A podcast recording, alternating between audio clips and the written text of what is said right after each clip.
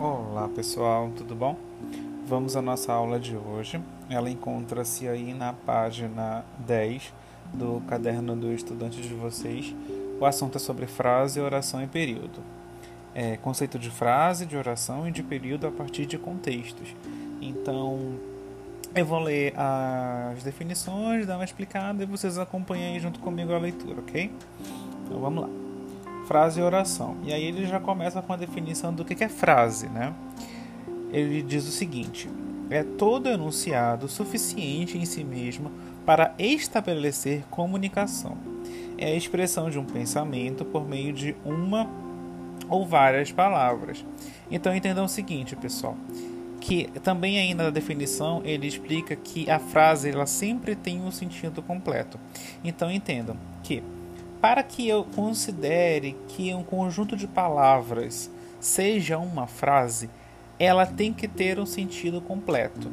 Por exemplo, se eu é, escrever palavras soltas, né, é, no caderno, numa folha de papel, então se eu digitar, enfim, se eu digitar palavras e, e também é, escrever palavras que não tenham uma conexão uma com a outra, ou então se eu embaralhar palavras também, ali eu não tenho uma frase, né? Então só tenho palavras soltas. A frase, ela excepcionalmente, ela tem que ter o sentido completo para quando a pessoa for ler, né? Ela, ela tem que passar algum tipo de sentido, né? Então aí no caso temos três exemplos que o caderno digital dá para vocês, ó. Cuidado, Cuidado com essa plantinha, cuide bem dessa florzinha. Então entenda o seguinte aí, que eu posso considerar uma frase somente com uma palavra, como é no caso aí da primeira, ou então, como no caso aí de mais palavras, no caso dos dois exemplos. E todas elas aí têm o que? Elas têm sentido completo, ok? Aí, lá para a próxima definição, para a próxima explicação, diz o seguinte: a frase ela tem sempre o sentido intencional, isto é, exprime aquilo que temos intenção de dizer. O sentido intencional que damos às nossas palavras faz com que nós pronunciemos com um determinado tom de voz, isto é, com uma certa entoação ou melodia. Assim, cada frase possui uma entonação própria. Então percebam o seguinte: é, quando ele trata aí de sentido intencional, por exemplo, se eu, é, se eu escrever a palavra fogo. É, ela, ela vai, eu vou considerar somente a palavra fogo. É, é, quando ele fala de sentido intencional, ele, ele para fazer, faz, para poder fazer sentido, ele tem que estar dentro de um contexto, ok?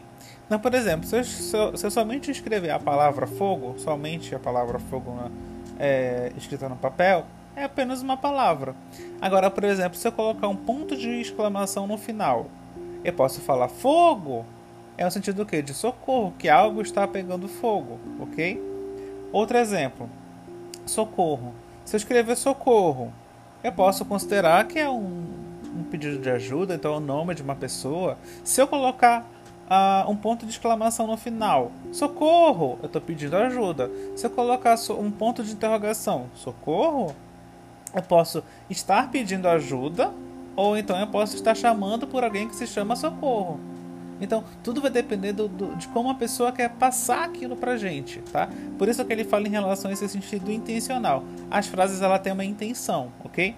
E voltando lá para a explicação, que é, considerando a entonação das frases, podemos classificá-las em, em quatro definições, ok? Em declarativa, exclamativa, interrogativa e imperativa, ok? Então vamos lá na primeira definição. As frases declarativas, é, elas indicam o quê? Quando declaram alguma coisa, podendo ser afirmativa ou negativa. Elas vão finalizar com um ponto final, ok? Então aí no primeiro exemplo, ó, mamãe disse para eu ter cuidado com os espinhos. E aí eu estou declarando afirmativamente, ó, que é foi me pedido, aliás, que mamãe disse para eu ter cuidado com os espinhos. Ponto. Aí no outro exemplo, eu não tive muito cuidado com os espinhos. Eu também estou declarando alguma coisa, só que de forma negativa. E também termina termina-se com um ponto final e é negativa porque tem um, a, a palavrinha não é, para dar essa ideia de negação, certo? Já as frases exclamativas, elas indicam surpresa, admiração, alegria, tristeza, espanto. E aí, como a própria, a própria classificação da frase diz aí, elas finalizam com um ponto de exclamação. Tenha cuidado com os espinhos, minha filha. E aí eu tô no sentido de espanto. É espanto? É espanto. Tenha cuidado com os espinhos, minha filha. Então, é, quando eu quero dar essa indicação de surpresa, admiração, alegria, tristeza ou espanto, nós vamos utilizar as frases exclamativas e no final delas tem que ter o ponto de exclamação. Já as frases interrogativas, elas indicam uma pergunta, ou um pedido de informação ou esclarecimento sobre algo ela finaliza com um ponto de interrogação, como o próprio nome fala, né? E aí, ó, você teve cuidado com os espinhos? Eu estou indicando uma pergunta e no final temos um ponto de interrogação, ok? Já as frases imperativas, elas indicam ordem, pedido, convite ou conselho ou súplica, ok? Aí nesse caso, pessoal, elas podem tanto terminar, que não está escrito aí, inclusive no caderno digital de vocês, vocês podem até anotar aí no caderno físico mesmo. As frases imperativas, elas podem terminar tanto com um ponto final, também com assim também como o ponto de exclamação, ok? O que vai diferenciar uma da outra é que, no caso, só para terminar a explicação das imperativas aí na frase, ó, arrume esse vaso de plantas. É uma ordem, é um pedido, né? Eu sei que é uma frase imperativa. Porque quando acontecer de vocês lerem um, a frase e tiver um ponto de exclamação, a, a maioria de vocês pode ser que sempre coloque frase exclamativa, né? Mas ela só vai ser frase exclamativa quando ela estiver indicando ou uma surpresa, ou uma admiração, ou uma alegria, ou uma tristeza, um espanto. Aí sim ela vai ser exclamativa, certo? Agora, se ela se tiver uma frase lá com ponto de exclamação e estiver indicando ordem, pedido, convite, conselho ou súplica, é aí já não é mais frase exclamativa, mesmo com ponto de exclamação, ok? Aí já vai ser o que? Frase imperativa, certo? Então se atentem a essa diferença, tá? Entre frase exclamativa e frase imperativa, certo? E aí, pessoal, é, continuando no caderno digital, ele diz o seguinte: é, a frase ela também pode ser a frase nominal, ela não tem verbos, ó. Aí no primeiro exemplo da é, nos dois exemplos, ó. Ah, as flores, ah, tem sentido completo e não tem verbo. Aí na segunda frase, ora Pedro, mesma coisa, tem sentido completo e também não tem verbo, ok? E também as frases podem ser verbais, que é constituída com verbos, né? E aí na terceira, ó, Mariana chegou atrasada. Aí o verbo é chegou. Eu gosto de flores. Aí o verbo é gosto. Percebam aí, pessoal, que na frase 1, 2, 3 e 4, eu considero, nós consideramos frases porque elas têm sentido completo, ok? E aí, no caso da primeira e da segunda, não tem verbo, ok? Já a terceira e a quarta frase tem o verbo, conforme eu expliquei para vocês, tá? E aí, ele já passa para a oração e o período, ok? Então vamos lá. A oração, pessoal, é um conjunto de palavras organizado em torno de um verbo ou de uma locução verbal. Ao contrário do que acontece com a frase, não há oração sem verbo e a cada verbo corresponde a uma oração. Então, assim, Toda vez que vocês virem, pessoal, um conjunto de palavras unidas, e unidas eu digo assim, em sequência, né? É, e que tenha verbo, conforme a própria explicação fala, para cada verbo eu tenho uma oração. Então alguém pode perguntar bem assim, professor, então, por exemplo, num parágrafo, imagine um parágrafo. Se tiver no parágrafo, professor Lucas, 15 verbos, eu tenho 15 orações, 15 orações. Se eu tiver num livro, professor Lucas, uh, ah, 10 mil verbos são 10 mil orações, 10 mil orações. Então tudo vai depender da quantidade de verbo, ok? Então para cada verbo eu tenho uma oração, ok? E aí, pessoal, lá voltando para a, o caderno digital, ele já explica o que é o período, ok? Aí é o seguinte, ó, período é a frase constituída de uma, uma ou mais orações formando um todo com um sentido completo. O período pode ser simples ou composto, ok? Então é o seguinte, o período, pessoal, são várias orações juntas, ok? Então, por exemplo, se eu tiver um período só, uma, um verbo só, é um período simples, simples, ok? Um verbo só período simples. Se eu tiver dois verbos ou mais, é período composto. Então, alguém pode perguntar, professor Lucas, se tiver 1 milhão e 500 mil verbos, é período composto? É. Conforme eu falei, tendo dois verbos ou mais, ao infinito e além, é período composto. Se eu tiver somente um verbo, é período simples. Então entenda o seguinte, que se for uma oração, uma frase que tenha uma, um verbo, ela vai ser uma oração e também um período simples, ok?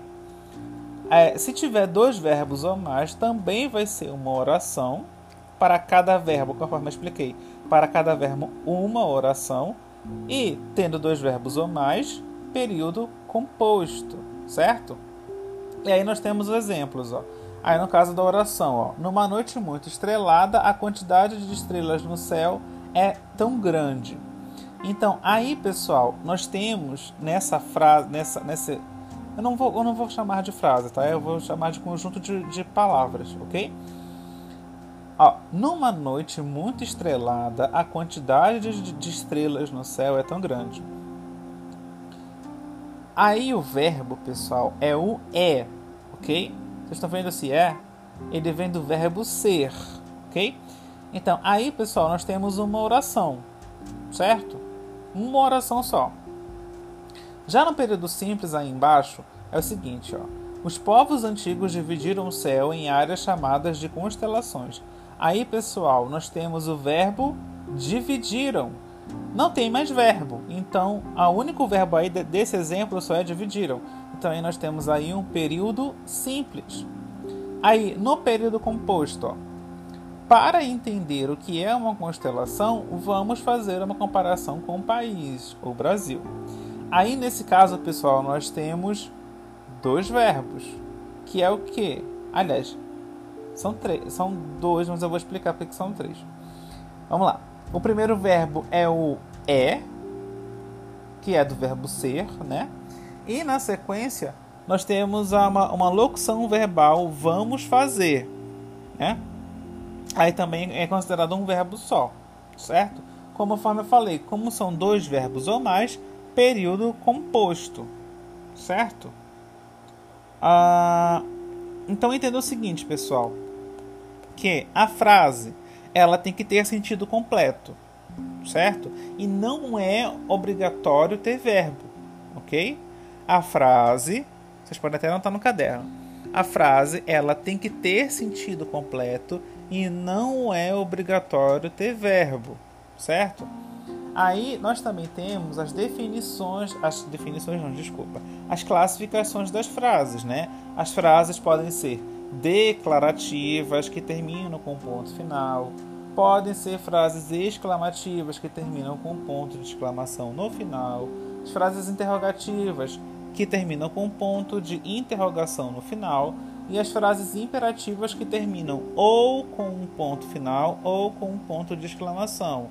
Conforme expliquei, a diferença é que entre as frases exclamativas e as frases imperativas. As exclamativas, elas vão indicar o que? Surpresa, admiração, alegria, tristeza ou espanto certo? Já as frases imperativas, elas vão indicar outra coisa, que é o que? Elas vão indicar ordem, pedido, convite, conselho ou súplica, certo? A frase ela pode também ser nominal, que não tem verbo, ou a frase verbal que tem verbo, certo? Por isso que eu falei que ela não é obrigatória ter verbo, ok? Ela pode vir com verbo ou não. É agora uma coisa que ela é obrigatória é o que a frase ela tem que ter sentido completo. A oração, pessoal, ela não é obrigatória, inclusive eu não expliquei isso, é bom vocês anotarem. A oração, ela não é obrigada a ter sentido completo. Não é obrigada, sabiam disso? Não é obrigada a ter sentido completo.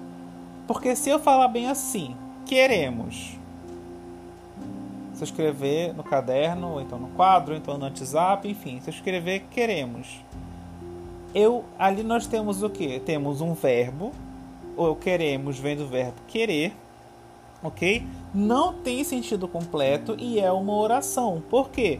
Tem o um verbo. Então aí nós temos o que? Uma oração que não tem sentido completo, mas é uma oração porque tem verbo, ok?